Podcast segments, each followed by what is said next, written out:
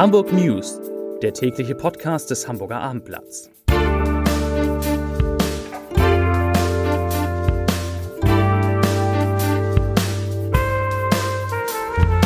Moin, mein Name ist Lars Heider und heute geht es um einen jungen Mann, der offenbar seine Mutter in Blankenese getötet hat.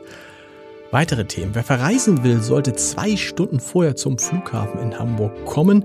Zum Amoklauf in Alsterdorf gibt es neue Erkenntnisse und Aussagen und die Staatsanwaltschaft Hamburg fordert zwei Jahre Haft auf Bewährung für einen grünen Politiker. Dazu gleich mehr. Zunächst aber wie immer die Top 3, die drei meistgelesenen Themen und Texte auf abendblatt.de. Auf Platz 3 Heizung zu alt, jetzt sollen Schornsteinfeger durchgreifen. Auf Platz 2 spektakulärer Millionenfund auf Oligarchenjacht und auf Platz 1 Elbphilharmonie. Genervte Besucher und Besucherinnen verlassen den Saal. Das waren, das sind die Top 3 auf abendblatt.de. Was war das für eine Woche? Die umjubelte Rede von Klimaaktivistin Luisa Neubauer auf der Digitalmesse OMR, in der sie rund 8000 Zuhörerinnen und Zuhörer aus der Marketingbranche aufforderte, ihren Job zu kündigen, wenn sie das Gefühl hätten, ihr Unternehmen würde Greenwashing betreiben, halt noch nach. Die Feierlichkeiten zum 80. Geburtstag von Handelskammerpräses und Schmitz-Tivoli-Gründer Norbert Aus haben am Mittwoch ihren Abschluss im Hotel Fontenay gefunden. VW und Porsche-Chef Oliver Blume war beim Überseetag Ehrengast. So viel Prominenz in so kurzer Zeit ist auch in Hamburg selten. Und nun geht es wieder zum grauen Alltag oder zu einem Alltag voller interessanter Nachrichten. Und äh, was heute wichtig war, ist dieses. Im Untreueprozess gegen den früheren Bezirksfraktionschef der Grünen in Hamburg Mitte, Michael Osterburg, hat die Staatsanwaltschaft eine Bewährungsstrafe von zwei Jahren und 10.000 Euro Geldstrafe gefordert.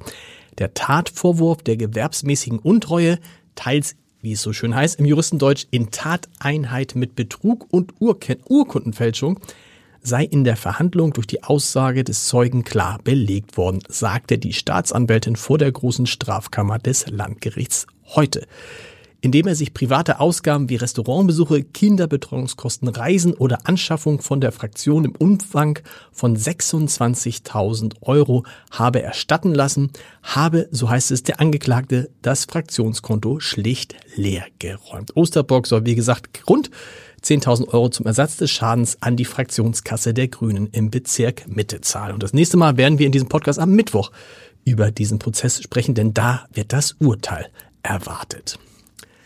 Die Probleme an der Sicherheitskontrolle des Hamburger Flughafens bestanden auch heute am letzten Schultag vor den Maiferien weiter. Heute Morgen um kurz vor 8 Uhr betrug laut Airport Homepage die Wartezeit 40 Minuten. Um 12.50 Uhr waren es 45. Der Flughafen weist nun oben auf seiner Homepage in einem roten Feld auf ein erhöhtes Passagieraufkommen hin. Passagiere sollten demnach mindestens zwei Stunden vor dem Abflug am Flughafen sein und sich dann zügig zur Sicherheitskontrolle begeben. Denn an den Ferientagen werden bis zu 48.000 an- und abreisende Passagiere pro Tag erwartet. Wo wir gerade bei der Zeit sind, das avisierte Zeitfenster von zwei Stunden war am späten Donnerstagabend fast schon ausgeschöpft, als Andi Grote der Hamburger Innensenator sich selbst im Innenausschuss die möglicherweise entscheidende Frage stellte. Hat die Waffenbehörde alles richtig gemacht? fragte sich Grote bei der zweiten Sitzung, die den Amoklauf von Alsterdorf mit acht Toten vom 9. März aufarbeiten soll. Seine Antwort, ich zitiere, das ist nicht so. Mit dem Wissen von heute ist nicht alles so gelaufen, wie wir uns das heute vorstellen wollen. Zitat Ende. In der Sitzung der innerpolitischen Sprecher aller Parteien räumte der Prüfungsleiter der Polizei zudem ein, dass bei den anschließenden Untersuchungen herausgekommen sei, dass neben dem mittlerweile freigestellten Mitarbeiter der Waffenbehörde auch zwei Polizisten einer Nebentätigkeit im Schießclub des Attentäters im Hanseatic Gun Club nachgegangen waren. Bei beiden wurde die zuvor genehmigte Nebentätigkeit überprüft und am 9. Mai untersagt. Die möglicherweise ebenfalls zentrale Frage, wer innerhalb der Waffenbehörde schon vor dem Amoklauf Kenntnis über die Verbindung des späteren Täters Philipp F. zum Hanseatic Gun Club haben könnte, wurde mit dem Verweis auf die laufenden Ermittlungen der Staatsanwaltschaft in der Sitzung nicht beantwortet. Eingeräumt wurde aber, dass es in dem anonymen Brief, der bei der Waffenbehörde vorab einging, auch ein Hinweis auf einen Gun Club Hamburg erwähnt wurde. Diesem Hinweis wurde aber vor der Tat, bei der Philipp F. acht Menschen und anschließend sich selbst richtete, nicht weiter nachgegangen. Am Donnerstagnachmittag wurde eine 67 Jahre alte Frau tot in ihrem Haus in Blankenese aufgefunden. Die Mordkommission und die Spurensicherung waren an der Straße Willhöden im Einsatz. Der Sohn der Frau wurde unter dem Verdacht, seine Mutter getötet zu haben, von der Polizei festgenommen. Nach bisherigen Erkenntnissen soll der 28-jährige Mann der getöteten Frau bei einer routinemäßigen Kontrolle am Hauptbahnhof einer Streife der Bundespolizei plötzlich erzählt haben, er hätte seine Mutter am Vortag umgebracht. Das für Tötungsdelikte zuständige Landeskriminalamt hat die Ermittlungen übernommen. Der 28-Jährige wurde einem Haftrichter vorgeführt und kam in ein Untersuchungsgefängnis. Bei dem Mann soll es laut Staatsanwaltschaft Anzeichen auf eine psychische Erkrankung geben. So, das war's für heute und für diese Woche.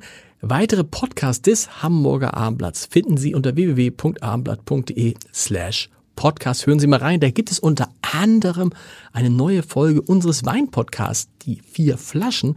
Und in den vier Flaschen geht es ausnahmsweise mal nur um zwei Flaschen.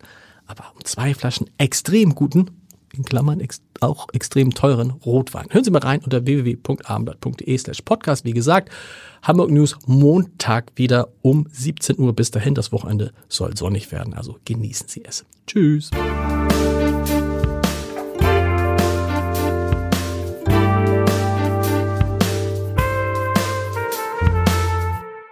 Weitere Podcasts vom Hamburger Abendblatt finden Sie auf abendblatt.de slash podcast.